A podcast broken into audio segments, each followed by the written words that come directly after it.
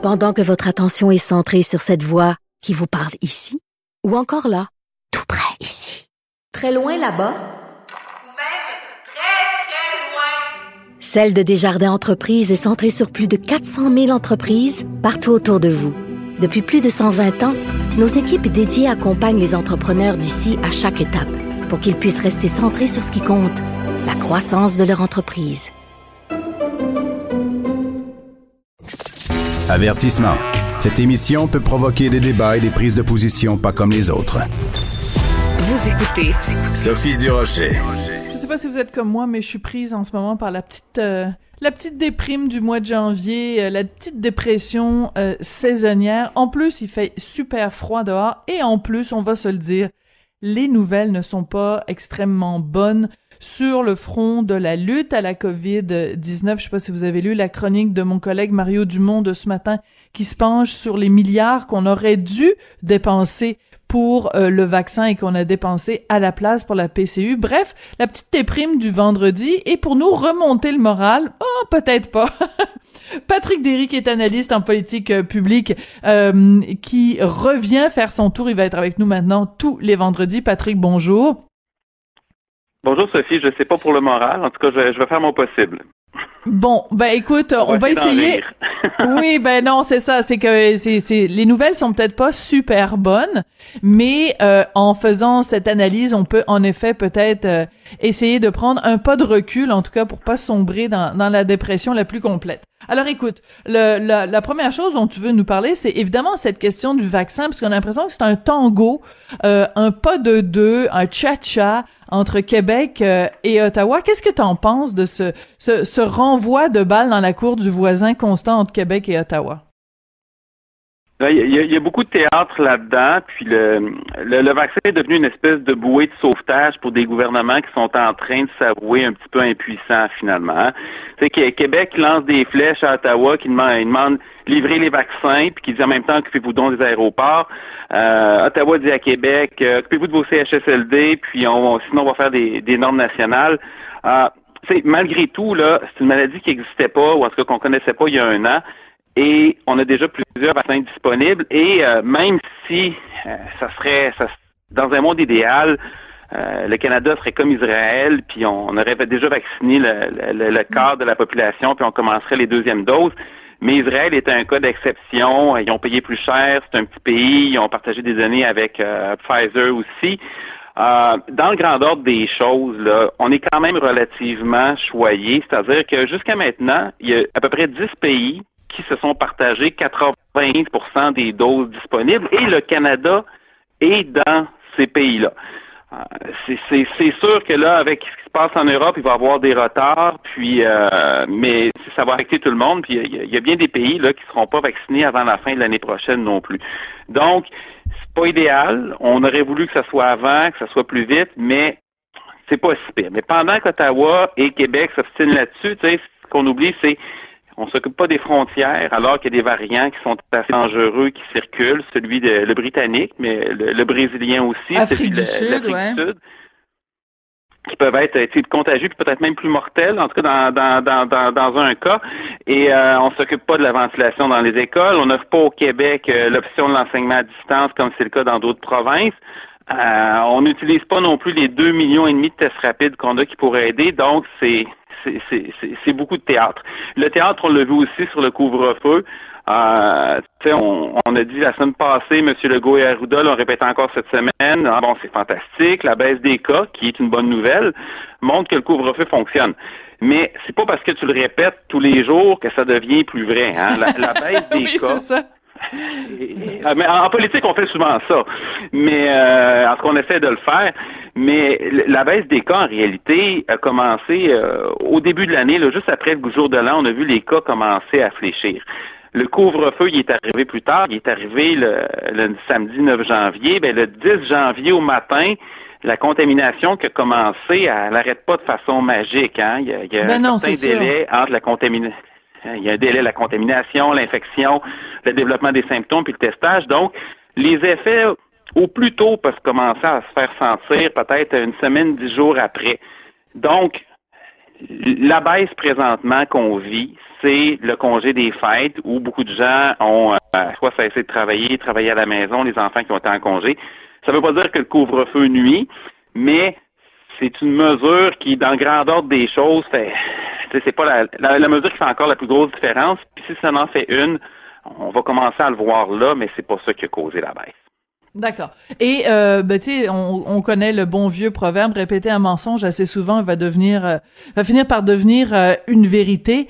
Ben en, politique, on peut pas se permettre ça. C'est-à-dire que le premier ministre peut pas se permettre de faire des, des raccourcis idéologiques et de nous faire croire que euh, la baisse des cas est reliée à, à à l'imposition du couvre-feu si ce n'est pas le cas. Ça veut pas dire non plus qu'il faut euh, euh, euh, maintenir le couvre-feu ou enlever le couvre-feu basé sur ce genre de, de, de demi-vérité là. Donc, il faut toujours que tout ça soit basé évidemment sur la science. écoute, il y a évidemment la question des des tests rapides. Ça, j'avoue que c'est, c'est vraiment une des affaires les plus frustrantes et les plus déprimantes dans tout ce dossier-là.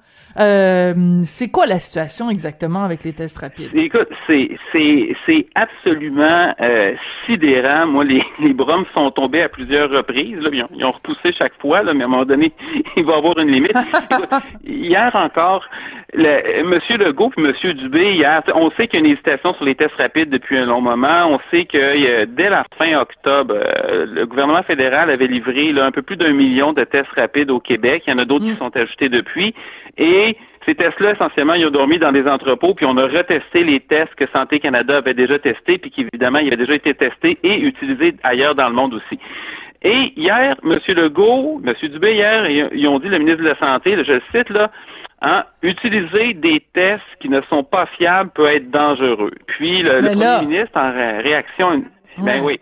Et le premier ministre, en, réaction à une question sur les tests rapides, a commencé à sortir des statistiques montrant que le Québec teste plus que d'autres provinces, puis qu'on n'a pas besoin de tests, de tester plus. C'est une diversion encore. Et euh, ce qui est inquiétant, c'est que M. Legault et M. Dubé, manifestement, ne comprennent pas à quoi servent les tests rapides. Oui, et ce qui est inquiétant, non, mais ce qui est inquiétant, Patrick, c'est qu'ils le comprennent pas, alors que plein de spécialistes sont capables de nous l'expliquer. Et euh, on a plein de spécialistes euh, de, de, de la santé à pleine poche depuis des semaines qui nous parlent justement des tests rapides. Fait que si toi, moi, on l'a compris alors qu'on est des simples citoyens, puis je, je sens que tu t'en viens vers une, une, une explication là au cours des prochaines minutes, mais on, l'a compris, nous, c'est quoi la différence entre un test normal et un test rapide? Comment ça se fait qu'eux le comprennent pas? En tout cas, je te laisse aller avec ton explication. Là, mais... Je pense, je à, l'évidence, euh, il y, a un décalage, il y, a, une marge immense entre les spécialistes consultés par le gouvernement, puis ceux qui veulent bien consulter, puis euh, les, les tous les experts de les virologues, les infectiologues, les épidémiologistes qui sont qui travaillent pas pour le gouvernement il y, a, vraiment un fossé depuis des mois sur la question des masques, euh, les aérosols, la, ventilation. Mais pour revenir au test, pour euh, le rappeler rapidement, il y, a deux, types de tests. Il y a un PCR qui est précis à près de 100% et euh, ça, c'est pour les gens qui présentent des symptômes ou qui ont été en contact avec un, un cas positif, mhm. euh, c'est sur eux qu'on les utilise. C'est quand on rapporte des cas tous les jours, c'est avec les, les, les, tests PCR. C'est aussi utilisé sur les employés dans le réseau de la santé qui sont testés de façon régulière. Le désavantage, c'est qu'on doit attendre le résultat pendant 24 à 48 heures. Puis après ça, ben, il faut que tu retraces les contacts aussi. Hein. Tu testes, un, mhm. un, individu, puis après ça, tu vas essayer de retracer les gens qui a fréquenté. Bon. Les tests rapides ou les tests antigéniques, eux, sont précis environ 75% C'est beaucoup moins précis. Par contre, on connaît le résultat en quelques minutes sur place. Fait à quoi ça sert? C'est qu'on peut tester une population ciblée. Ça, peut être une école, un CHSLD, mhm. un, milieu une entreprise, de travail. Ça peut être plus grand que ça, là. Ça, Une entreprise, ça peut être une ville aussi, hein, parce qu'en Chine, ils ont testé des, des, des, villes entières avec ça.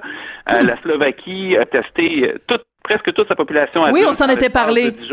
On s'en était parlé avant Noël. Et c'est ça. Et, et donc, c'est ça ne remplace pas les tests PCR, mais ça ajoute une capacité de test sur une population que normalement, on n'aurait pas testé. Ça veut dire que si tu testes pas, tu attrapes 0% des cas. Tandis que si tu testes, je sais pas moi, 100 000 personnes avec des tests rapides, tests des asymptomatiques, tu attrapes là-dessus 75% mettons trois quarts, ça veut dire que tu en échappes un peu, mais tu attrapes quand même des, des peut-être des dizaines, des centaines, des milliers de cas que tu aurais échappé puis qui aurait infecté d'autres gens. Donc, c'est à ça que ça sert. Fait que quand M. Dubé dit que ça serait dangereux, c'est comme s'il pensait qu'on disait, hey, on va changer nos tests PCR qu'on utilise dans le réseau de la santé, qu'on utilise pour les gens qui ont des symptômes, on va les remplacer par des tests euh, moins précis. Il y a personne qui fait ça. Fait que c'est et, c'est facile à comprendre. Et bon, il y a, un spécialiste, justement, un infectiologue du euh, le directeur du euh, euh, du, du, de la division d'infectiologie au CUSUM, Dr. Don Shepard, qu'on adore là, oui oui. Ben oui. Oui, puis c'est pas le seul, il y en a d'autres aussi, mais tu sais, lui, il travaille pas pour le gouvernement. Il a fait une sortie très forte cette semaine, puis il a dit que la réticence du gouvernement à utiliser les tests rapides avait coûté des vies, de façon certaine.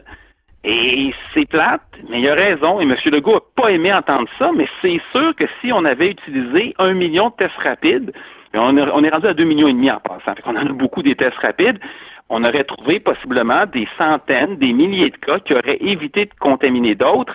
Et on le sait, à chaque fois qu'on a 40, 50 cas, on finit par avoir un mort au bout. Fait que si on enlève quelques milliers de cas, ben c'est sûr, c'est sûr qu'on enlève des morts. Mais, comme je le disais, une inquiétude qui est avancée. Oui. Oui, c'est ça. Ben là, c'est donc plusieurs inquiétudes. Comment ça se fait que les spécialistes que le gouvernement euh, consulte euh, n'ont pas la, la, même clairvoyance, par exemple, que Dr. Euh, Don Shepard. Donc, première source d'inquiétude.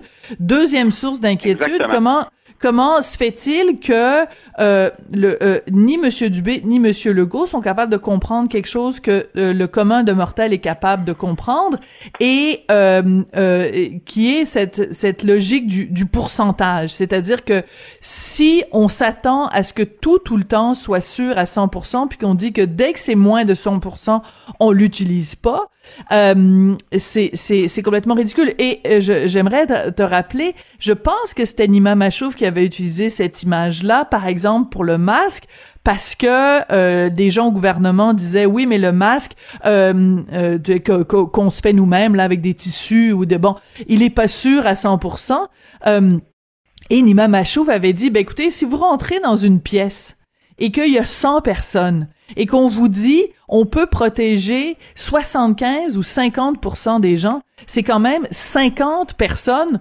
qu'on peut protéger. Donc, au lieu de dire, euh, ben là, si on peut pas protéger les 100 personnes dans la salle, on préfère protéger zéro personne dans la salle, c'est complètement ridicule. Accrochons-nous sur le fait qu'on peut au moins en sauver 50.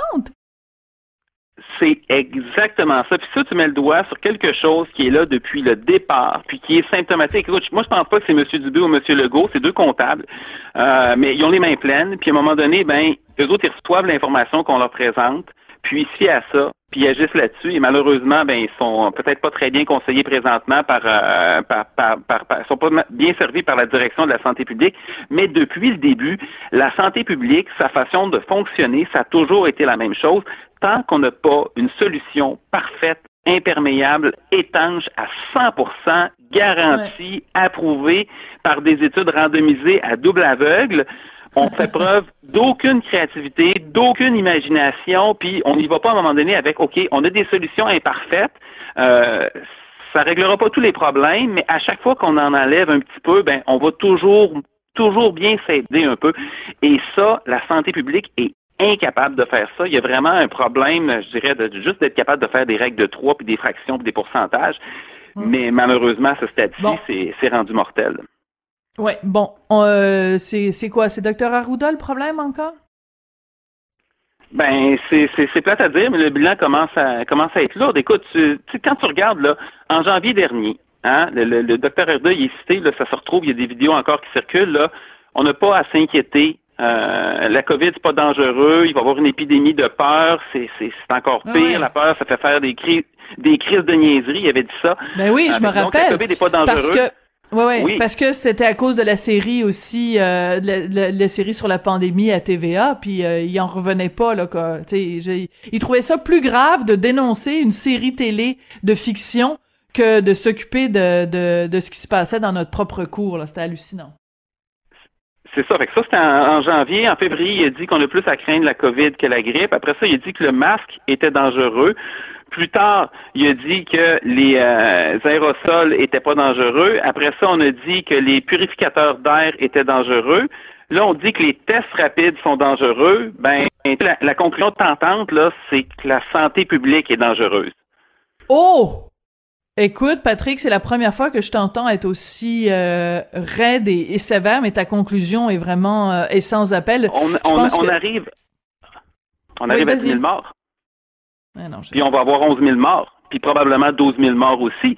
Et il y a des choses qui sont hors de contrôle, mais il y a des choses qu'on pouvait faire, qui étaient documentées. Il y avait plein de gens, des exemples étrangers, il y en a encore, et on agit toujours en retard. On n'aurait pas eu zéro mort au Québec, mais il y a des morts qui étaient évitables par des moyens, soit qui étaient peu coûteux, soit qui étaient éprouvés, soit qu'on pouvait utiliser, et on a refusé par entêtement ou par orgueil ou par incompétence, mais c'est le bilan qu'on a aujourd'hui.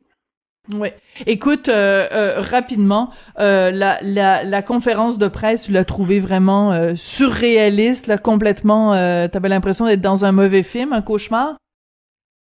Écoute, j'étais pas le seul, je pense. Euh, hier, M. Legault, pour rappeler, donne euh, commence sa conférence de presse en donnant l'état de la situation. Bon, les cas baissent, une bonne nouvelle, mais il y a encore beaucoup de cas. Et il relate ses inquiétudes sur euh, le, système de santé, les travailleurs qui sont épuisés, la semaine de relâche qui s'en vient, ce que des voyages pourraient, pourraient, pourraient amener. Et là, une déclaration, je veux rassurer les Québécois, on va respecter nos promesses de la campagne électorale de 2018 on, est dans le presse sanitaire. Et là, il part. Il part. Maternelle 4 ans, rénovation, construction d'écoles, création d'emplois, achat local, formation professionnelle dans les technologies de l'information, Internet haute vitesse, identité, culture, le tramway à Québec, le REM à Montréal, les maisons des aînés. Et il termine par l'annonce d'une journée de commémoration nationale des victimes de la COVID. Écoute, c'était, c'était de mauvais goût, c'était déplacé, c'était choquant. Euh, le premier ministre a beaucoup de temps d'antenne présentement, c'est correct. On est dans une situation de crise, puis c'est le chef de l'exécutif. Mais hier, ça avait, ça avait l'air d'un début de campagne électorale. C'était c'était malaisant. C'était malaisant. puis, écoute, euh, mercredi, non, mercredi à TVA, c'est les beaux malaises. Puis hier, jeudi, c'était euh, les gros malaises. Les gros écoute, malaises. Les, gros, malaises. Écoute, merci beaucoup, Patrick. Donc, très contente de te récupérer dans, dans, dans, notre équipe de chroniqueurs. Tu vas être avec nous tous les vendredis avec tes, ta fine analyse des données. c'est toujours un pas de recul qui est, qui est important, qui permet d'avoir un meilleur portrait de la situation avec toujours ce regard, euh, ce regard critique. Merci beaucoup, Patrick Derry, donc, qui est euh, analyste en politique publique.